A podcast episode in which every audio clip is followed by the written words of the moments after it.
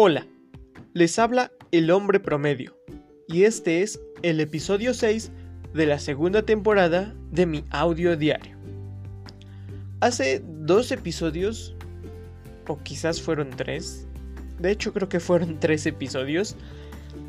hablé acerca de lo malo o lo negativo de hacer un podcast. En esta ocasión, como ya vieron en el título, voy a hablar acerca de lo bueno y de lo positivo de hacer un podcast.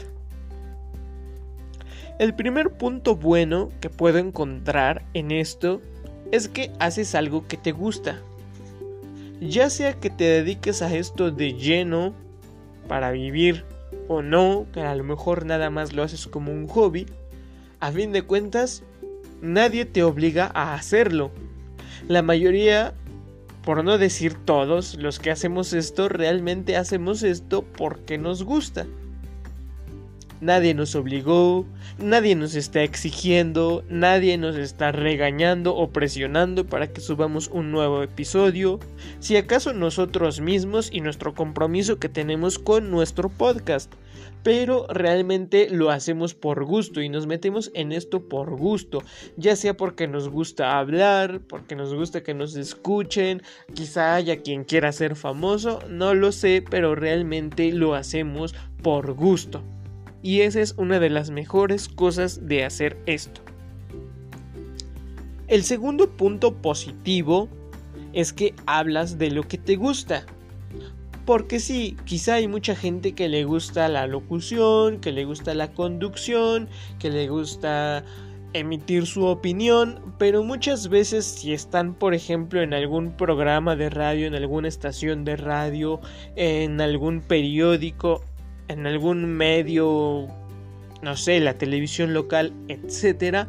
pues muchas veces hablan no tanto de lo que les gusta a ellos,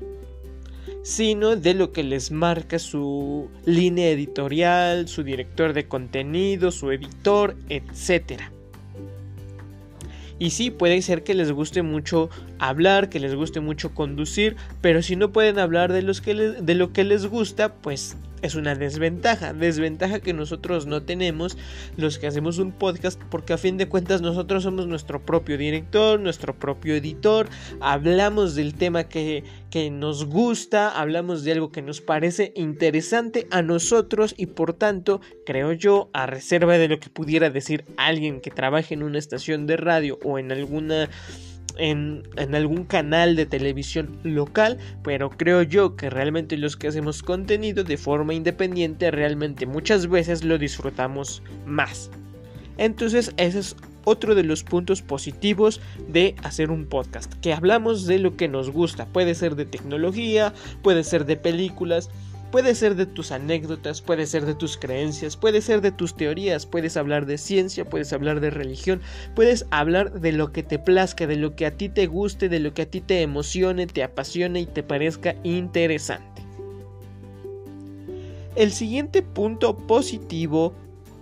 de hacer un podcast es que te desahogas. Suena un poquito raro, ¿verdad? Pero yo me refiero a que tienes como una especie de catarsis, por así decirlo, lo puedes usar como un medio para sacar todo aquello que a lo mejor de repente no dices en público, que a lo mejor no comunicas con eh, tu familia, no sé, algún sentimiento o alguna teoría loca que tienes, no sé, a mí me da por hacer teorías y no siempre las comunico a persona a persona. Muchas veces me da por investigar o leer sobre un cierto tema, yo mismo me armo mis teorías locas y muchas veces no las expreso, sino que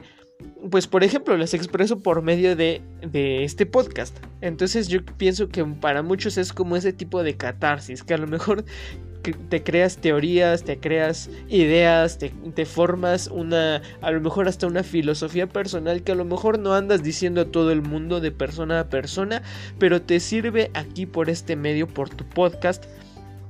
que tú puedes expresarla, que tú puedes sacar aquello que tienes dentro de ti. Y creo yo que ese es un punto positivo de hacer un podcast, que te desahogas, que te sirve como una especie de catarsis para expresar aquellas cosas que muchas veces no te atreves a decir de persona a persona, a lo mejor ideas que tú tienes y que te parecen buenas, pero que de repente dices, y si lo comunico y me dicen que estoy loco, o si lo comunico y me dicen que es absurdo, si lo comunico y de repente como que a lo mejor para mí es algo muy gracioso y lo comunico y nadie se ríe, no sé, pero eh, te, te ayuda el, el tener un podcast, el hecho de que a lo mejor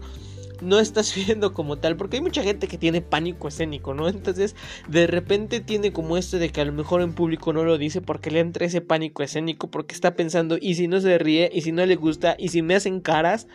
aquí no, no tienes este problema, no, no tienes este problema y puedes decir las cosas sin filtro, porque a fin de cuentas tú simplemente expresas lo que sientes, te desahogas, y realmente si a la gente eh, le causa gracia o no, pues ya depende de ellos, pero no te atormentas por estar viendo sus caras, que a lo mejor hacen cara de desagrado, cara de desconcierto, cara de ay, qué tipo tan absurdo, no sé. Entonces no te frena eso, sino que te ayuda a, a el hecho de no estar viendo las miradas que te arrojan te ayuda a que te puedas desenvolver mejor, a que puedas expresarte mejor y a que puedas sacar aquellas ideas que de repente te haces en tu cabeza y que te parecen a ti interesantes y las expresas. Y sabes cuál es la sorpresa que quizá muchas veces encuentras gente que piensa igual que tú y que le parecen interesantes tus ideas. Entonces por ese lado eh, sí sirve como una catarsis. Otro punto muy positivo de hacer un podcast. Es que te diviertes realmente como hablas de lo que te gusta, de lo que te interesa, de lo que tú piensas.